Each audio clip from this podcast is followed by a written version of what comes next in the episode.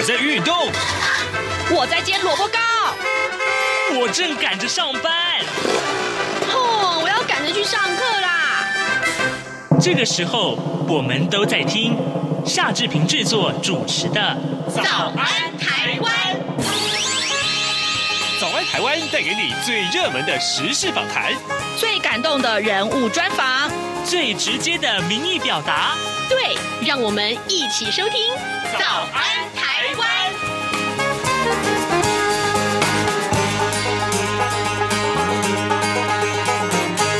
早安，台湾！我是夏志平。今天是二零二二年的七月十四号，星期四，礼拜四。我们当然是进行刘碧荣时间这个单元。待会儿呢，志平要为您连线东吴大学政治系刘碧荣教授。我们请刘老师呢为大家来解说最重要、最新的新闻外电。当然，这个礼拜也许各位通通把所有的国际新闻的重点都放在啊，日本前首相安倍晋三他遇刺这件事情。事实上，在过去这个礼拜。我们看到相当多的影响性非常深远的国际要闻，待会儿我们要请呃刘老师跟大家来一块儿分享啊。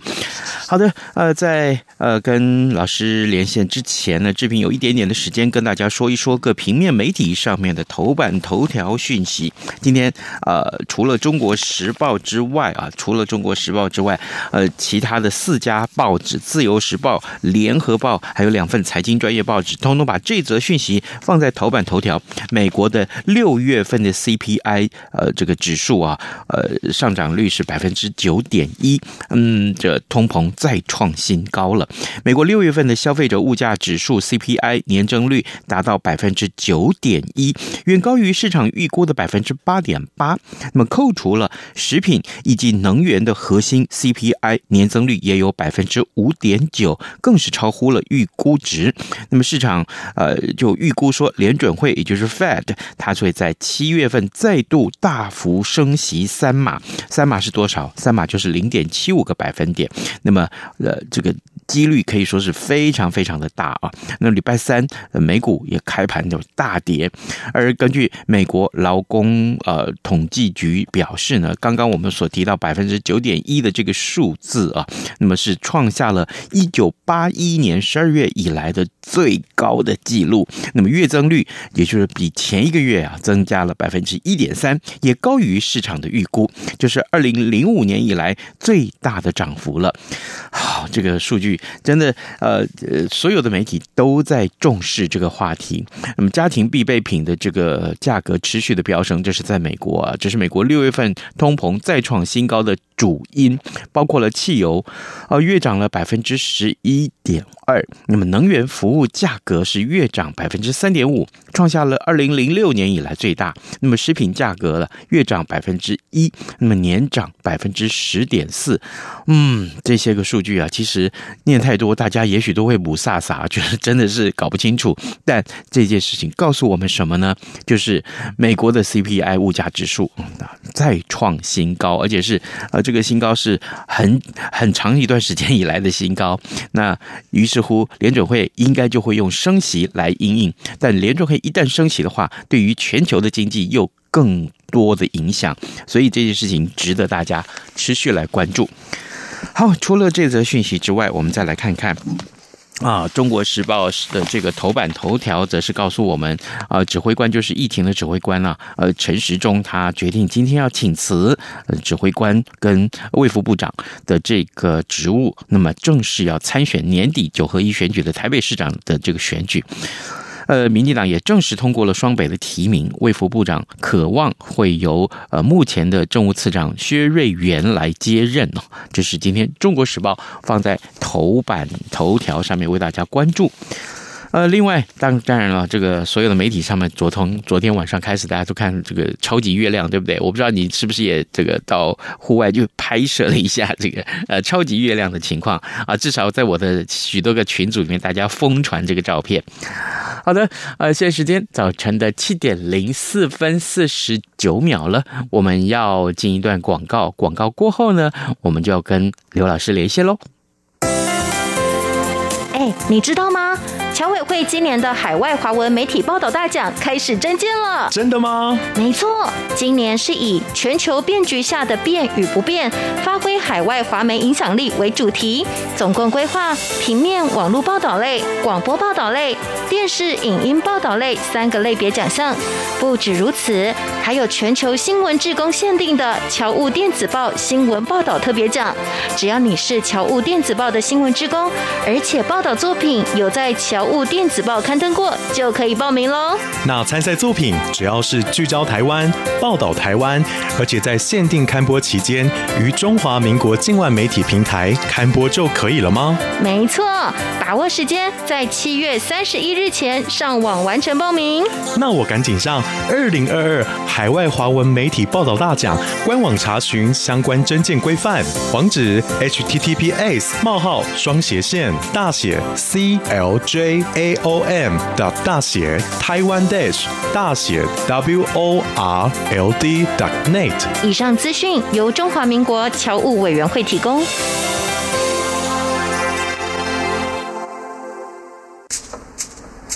早安，台湾，你正吃着什么样的早餐？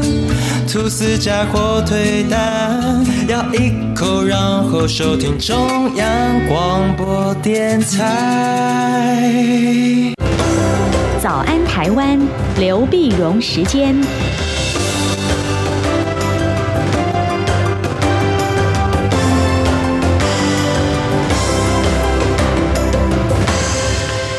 这里是中央广播电台台湾之音，您所收听的节目是《早安台湾》，我是夏志平。此刻时间早晨七点零六分五十九秒啊！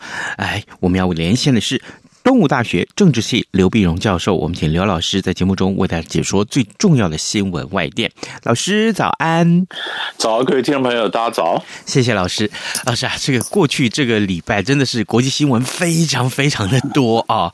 那么特别是跟首相有关的话题，我们首先先来看看日本的前首相安倍晋三，当然这影响性非常的大。他在上个礼拜五呢，在奈良啊，为这个同党的这个呃参议员啊这这助选的时候。呃，助讲的时候啊，结果呢遇刺啊，那么遇刺，结果也不幸身亡。老师，我想先请您来请教一下，这个事情受关注的程度，当然还重要的是安倍他的影响性。但是现在盖棺论定了啊，呃，安倍的影响性是什么？对，那么这事情呢，当然为什么大家都非常关注呢？因为日本是相对来讲治安还不错的一个国家哈。嗯、那么呃，取得的枪支也不那么容易。结果，如果我们看到画面是安倍在街头助讲的时候，然后被一个呃山上彻也，他是根本就是用一个自己改造的一个自制的这个枪支在后面，就这么简单的就两枪就把安倍给轰倒了。嗯，这个事情也当然震惊了日本，也震惊了全球啊！怎么会发生这样的事情？所以很多人到现在为止还。很难想象啊，这安倍怎么就这样子忽然就被被刺杀掉了啊？嗯，那么那么对日本的呃政策、派政治、对国际上的，如果说就安倍生前来讲，我觉得就我想我也同意很多的评论所讲的，呃，他我们大家看到的好像安倍的经经济政策了，三支箭了，是其实真正重要的，他是把日本的整个的国际地位拉高。啊，拉高，然后他让他跟很多国际的元首啊，比如说跟川普啊，跟什么他们的关系都不错。啊，日本也，你看像这个安倍最早提出来的他的呃这个钻石的外交四边，就是后来川普就沿用了，就叫印太外交嘛。嗯，印太四边最早就是就是安倍的安倍的构想啊。嗯，他走到但是安倍呢，他在在日本国内的一个影响呢，那当然就是他呃支持度高，然后他一直想要能够修宪。啊，那修宪呢，把日本的这个和平的宪法能够改掉，那么这日本人的讲法是让它能够变成一个正常的国家啊。正常国家呢，当然，那那在安倍在日本的个在党内的这个派阀政治里面呢，在安倍这一派也是党内最大的一派，最大派。所以岸田文雄的这派只是第四大，第四大，所以他的所有的政策啦什么的。都还要去看看安倍，安倍这派如果不答应的话，那岸田文雄他的很多政策根本就推不动嘛，啊，推不动。那么，所以你可以看到，呃，当朝的这些部长们、大臣们，那么往前首相官邸之土上落绎于途啊，很多事情也是请教，这根本就是一个引武者，或者继续是个造造王者嘛啊。那像这样的一个有这么庞、这么巨大身影的，有日本有这么大影响的，而且是在位最久的这样的一个首相，呃忽然就就就就就就被刺杀了。嗯，你可以看到这个冲击影响有多大哈。嗯，那多大呢？当然，你看，你看他他他他这被刺杀以后呢，两天以后。嗯，那么日日本就进行参议院的选举，那很多人想说，那当然我们就支持安倍啊，所以这种震惊就转化成为对自民党的一个一个参议院选举的一个支持嘛，所以自民党在这他可以单独过半的，嗯，啊，他就选举的是整整个的整个的支持度拉起来，拉起来，所以我们下面就在看后续的一个反应了，嗯，后续反应呢，呃，第一个就是。哎，你说这么大的一个派系，本来是说呃要推动什么政策，安倍说了，就是大部分就稳定了，那有一个很大的一个驱动的力量。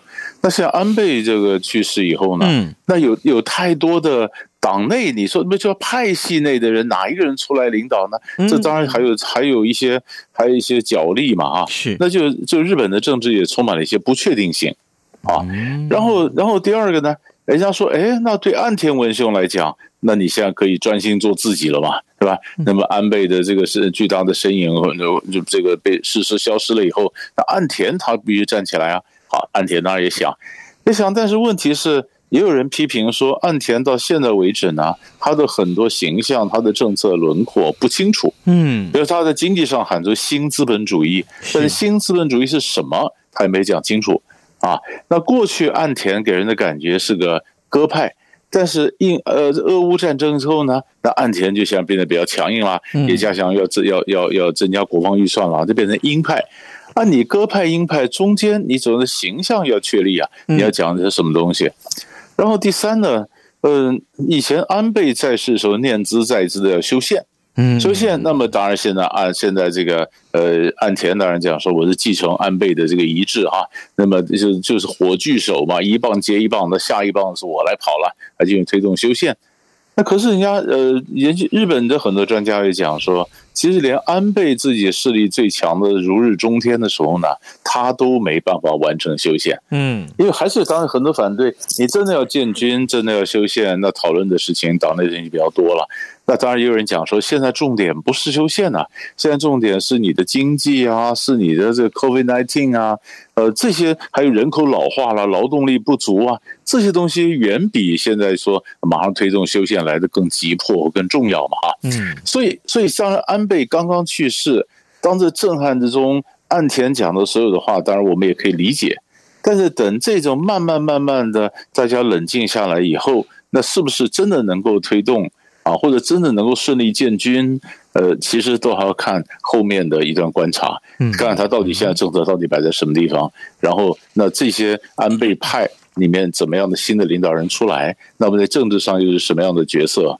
呃，其实其实我我我们还必须等着来观察。是，呃，老师，那您提到了这个相当多的部分，一个是国日本国内的部分，另外一个是日本国外，就是国际的形势的部分。我们先来看看日本国内的部分好了。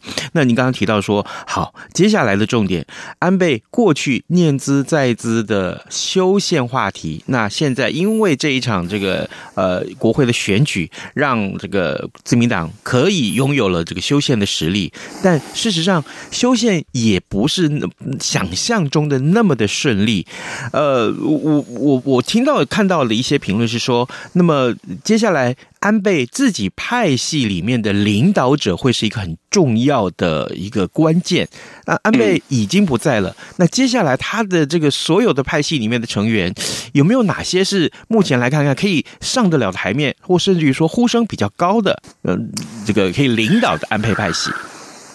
其实，其实这我倒不晓得，这要看看他那个内部内部，他很，因为他的派系很大嘛，对，很大很多。那么，那么一在一呃，这个呃，以前他也不是都是安倍在主导嘛，后来安倍上来以后，他担任派人这派系的领导人之后，那现在就看下面了。我觉得还有各种各派不同在角逐，嗯，好，所以这这点这点我倒很难预测。好，那但是这个国际的部分的话呢，那当然影响性很大。我们看到印太其实就是与啊这几个字，就是就是始于安倍，那现在。被这个呃呃之前的川普拿来好好的运用，那现在甚至于拜登也好好的成为一个很重要的国际的外交的主轴了。所以接下来，呃，如果从这个角度看呢，日本未来在印太的这个呃整个国际战略里面，恐怕也是持续要扮演很重要的角色喽。是。因为呃，我就我觉得外交上大，大家不会有太大的变化，嗯，好的变化。你可以看到岸田文雄在上来以后，他在外交上仍然非常积极，啊啊，非常积极。他你看他这个前前一阵他外交上他跑的好多国家，嗯，不管是就是帮美国巩固呃印太四国，比如他到印度去。我说了，巩除了巩固日本跟印度关系以外，也劝印度你要去这个批评俄罗斯啊啊，嗯、那么东南亚的国家、欧洲啊，甚至跟北约的关系，他非常积极。嗯，但是但是有一点，我们也可以看到一点，就是每一个时候不太一样的地方呢。第一个，你看安倍跟川普的关系非常好啊，对那就是说他有很多私人的一个交情，在私人交情是没办法转移的。啊，那你说，呃，安倍跟川普关系好，那就现在转换成为岸田，呃，跟川普或者跟拜登关系好，我看就很难转移。每个人的个性也不一样嘛，啊，那而且而且在外交上呢，你可以看到，呃，其实，在外交上，我们最近看到几个大的新闻就很有意思，就是有些领导人在外交上很有企图心，但是内政一下子出了什么状况，他的注意力就被拉回内政了。那最典型的，比如就法国的马克宏。对，然后呢，他是现今年上半年他是欧盟的轮值主席，他怎么样的改变欧盟啊？很有很有心，就一个选举选到他这个反对党的起来力量，呃，他的他的势力下来，然后从他反对党的这个势力起来以后，人家就马克龙就必须把更多的重心要摆到法国内政啊，法国的经济啊什么，在外交上也耍不开了嘛。是，你看那蒋蒋森也是这样，没有蒋森也是这样子啊。哎呀，在外交上怎么支持拜登？呃，蒋森崩一下辞职不就没有了吗？所以，所以也是这一边一般来讲，呃，美国你看在外交上怎么样？但是如果其中选其中选举选不好的话，那个美国经济通货膨胀那么严重，啊，你在外交上还能怎么弄呢？所以他现在美国现在也开始跟中国大陆去和解啊，跟着缓和一下啦，呃，都是内部的问题。那中国大陆也是一样啊。你说美国其中选举的时候，大概就是呃，习近平要准备三连任的时候。那就各个内部的呃这个党的大会啦，或者其中选举啦，内部这些问题都会把这些领导人他注意力又拉回内部嘛。嗯啊，那那所以理论上就大的政策来讲，不会呃美日本政策不会影响，因为安倍终究是前首相嘛。哎，呃呃，但是在中间还隔了一个菅义伟。啊，那么前首相，但是他的派系里面，如果如果是这个这个没办法整合的话，当然影响力也会也会也会受到影响。好，然后但是不会太大，不会有太大的转变就是了。好，呃，各位听众，今天早上之平为您连线访问东吴大学政治系刘碧荣教授，我们请刘老师啊，先为大家解说这个最受到重视的这个。呃，日本前首相安倍晋三他遇刺身亡这件事情，老师，我们过去的时候，这个礼拜啊，首相事情特别多啊。这个之前我记得两个礼拜，才在两个礼拜之前，我我们谈到了 Johnson，那这个英国的这个首相，结果现在我们也要说他这个这个请辞待命了。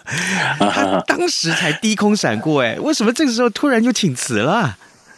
对，最主要的原因就其实，其实我呃我我们晓得在党内啊，很多人觉得，呃，Johnson 很多做法，那么就是不按牌理出牌嘛。因为 Johnson 基本上是个民粹的一个领一个领导人啊，嗯，他嗯过去他是靠脱欧啊，带领英国真的成功脱欧，而且保守党抢到了很多的选票啊。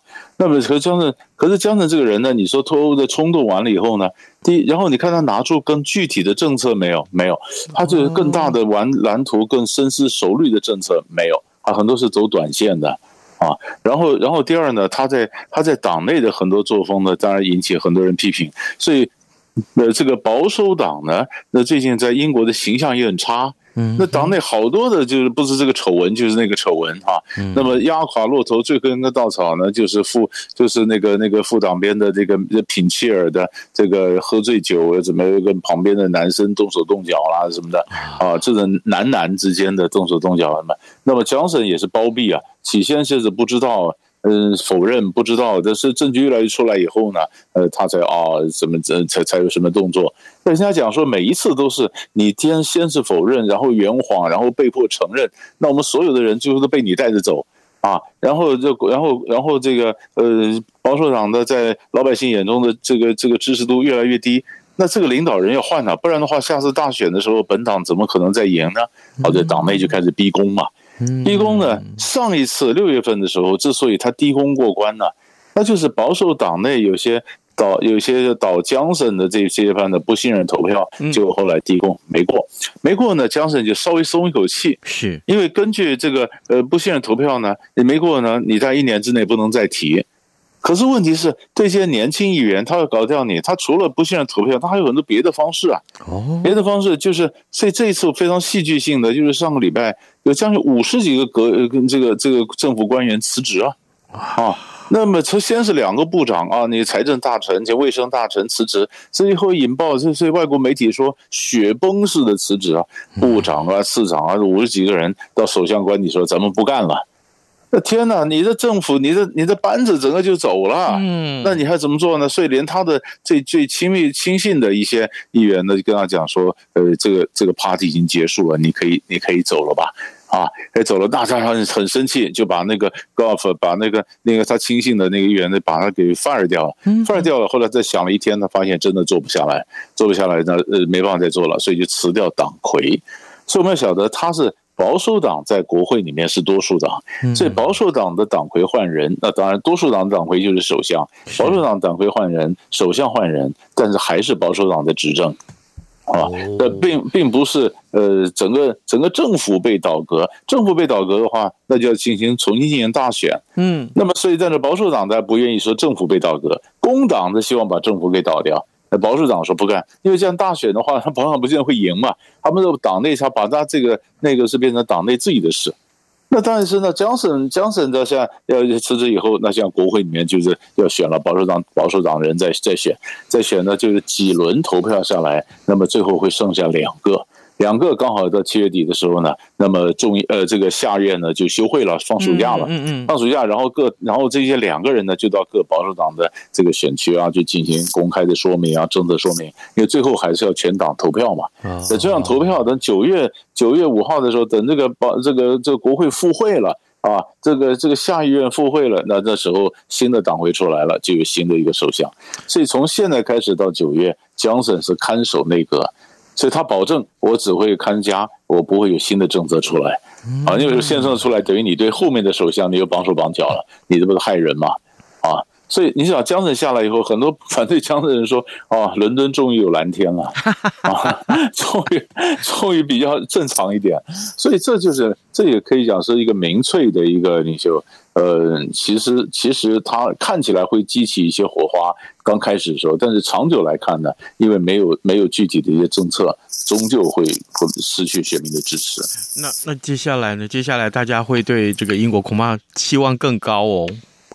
现在现在其实大的一个问题是什么呢？因为英国经济很差，保守党执政十二年，换了三个首相。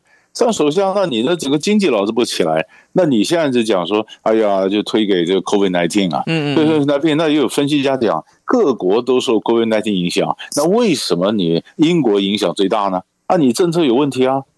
啊，那所以所以现在所以现在就说，到底要减税呢，增加支出呢？嗯，我是要巩固保守党的基本盘呢，还是我要侵入到工党的一些票去争取到，然后我在全国执政准备有支持呢？他们内部也在辩论，那你看最后谁出来？就可以看到他后面的经济政策是怎么走了。嗯，好，各位听众，今天早上志平为您连线访问东吴大学政治系刘碧荣教授。我们请刘老师先为我们关注了国际上最热门的两个话题。当然，另外这个话题我们常常看到也是啊，这每个人看到这个消息都觉得啊，怎么办？就是斯里兰卡它破产了，怎么不会？这这怎么回事？它它经济遭到这种状况吗？对，我跟你讲，他他的这个破产造成你，我更我说除了怎么办，更糟的是，总他的总理总统都跑了，不是吗？啊，呃，那然后然后你天天看到画面，就是报名也冲进了总统府，也冲进了总理府啊，然后什么政府都组不起来啊，那那是怎么办？那中间最重要的原因呢，就是斯里兰卡啊，他的这个总统呢，拉贾拉贾帕克萨呢，他们是个他是一个家族啊，家族就是他是总统啊。前一任他的哥哥当总理啊，内政部长是他弟弟啊，你知道他们一家就包了，包了他是个 dynasty，他就是一个他们家这个王朝嘛，王朝。但是他的这个因为是王朝，所以他的要要要哗众取宠，所以他政策不行。他在二零一九年上来的时候呢，采用民粹式的减税啊，他他就民粹我减税减税，相当于支持你一减税，结果没多久，二零二零年就 COVID nineteen 就爆发了，爆发呢疫情爆发，然后他是靠旅游旅游业重创，没收入啊，嗯，海外的移工钱汇不进来。好吧，那么那么外汇存底不断的流失，然后他更重要的是，他又推行一个有机农业，禁止人们老百姓使用化肥。嗯，有机农业结果产不出来啊，产不出来呢，结果你看我们讲的锡兰红茶，红茶的呃红茶的产量也降，稻米产量也降，你要靠这个进口，又碰到俄乌战争。俄乌战争，然后这个粮食也进不来，观光客不来，肥料也进不来，所以它电也涨，粮食也涨，通货膨胀非常严重，到几乎到百分之六七十。然后它的那那那这六百万人的粮食碰到问有问题，你的你没有没有油可以加油，哇，大批的问题就导致大批人就走上街头抗议，抗议结果结果他弟弟先辞职，弟弟总理辞职，总理让总统就任命另外一个总理，那总理做不了两个月也没办法。没办法，所以才造成今天这个情况，一一一一这一路整个国家就好像忽然一夕之间就垮掉了。嗯，那垮掉了，其实这里面几个大的问题，大问题是什么？什么呢？第一个，那我们台湾为什么关心呢？那是我们新南向的国家呀。我们有贸易，我们外贸协会有代表在那边，我们希望跟他建立什么关系？那你说现在西南向不是撞墙了吗？嗯。第二，它是中国大陆“一带一路”上重要的国家啊。嗯。那中国大陆，中国如果中国大陆，你觉得你跟斯里兰卡的关系，人家过去就骂中国大陆，你这是债务陷阱嘛？啊，你就是汉班托帕港最大的一个例子啊，你这你你就跟他建建了基础建设，结果没有钱，就把那个大的港口的管理权呢，这个交给中共啊，呃，那你就你这是故意。的那中国大陆当然解释没有啊，因为你这这是这是经济的问题嘛。但是不管怎么样呢，中国大陆要要那这是你重要的一个国家，那你是不是要给钱来救一下？嗯。第三，它是印度的势力范围啊，哦，它是斯里兰卡也在，它在印度旁边，印度也要给钱啊。那印度跟中国都在抢斯里兰卡，那现在谁来救斯里兰卡？那是印度印度出手吗？中国出手吗？所以，我们就在看后面这个印度洋的这样的一个斯里兰卡的这样一个一个国家，它到时候是怎么怎么走？哇，那这个这个对于对于整个印度洋这块或南亚这块，它造成的涟漪效应其实还是蛮大的。嗯，好，嗯，各位听众，今天早上志平为您连线访问东吴大学政治系刘碧荣教授啊，我们探讨了一三个非常重要国际区块的问题，当然这三个问题都很值得我们继续来关注啊。我们今天也非常谢谢老师跟我们的连线，老师谢谢您辛苦了，谢谢谢谢。早安，台湾。正吃着什么样的早餐？吐司加火腿蛋，咬一口，然后收听中央广播电台。早安，报马仔。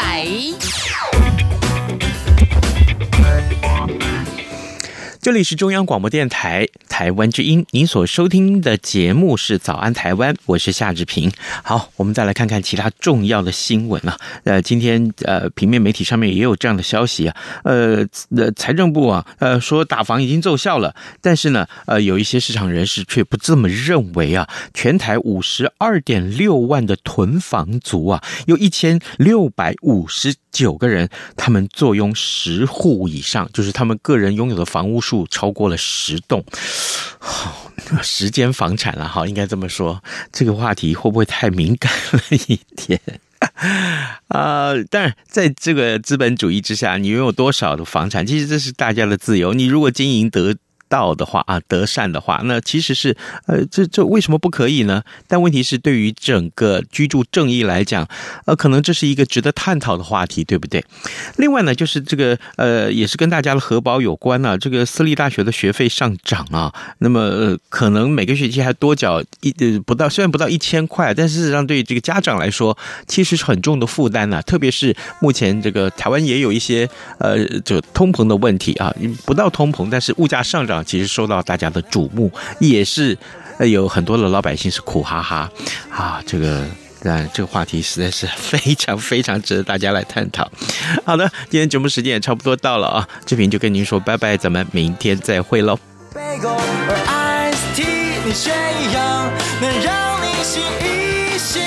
反正过了十二点，好多一样被丢弃。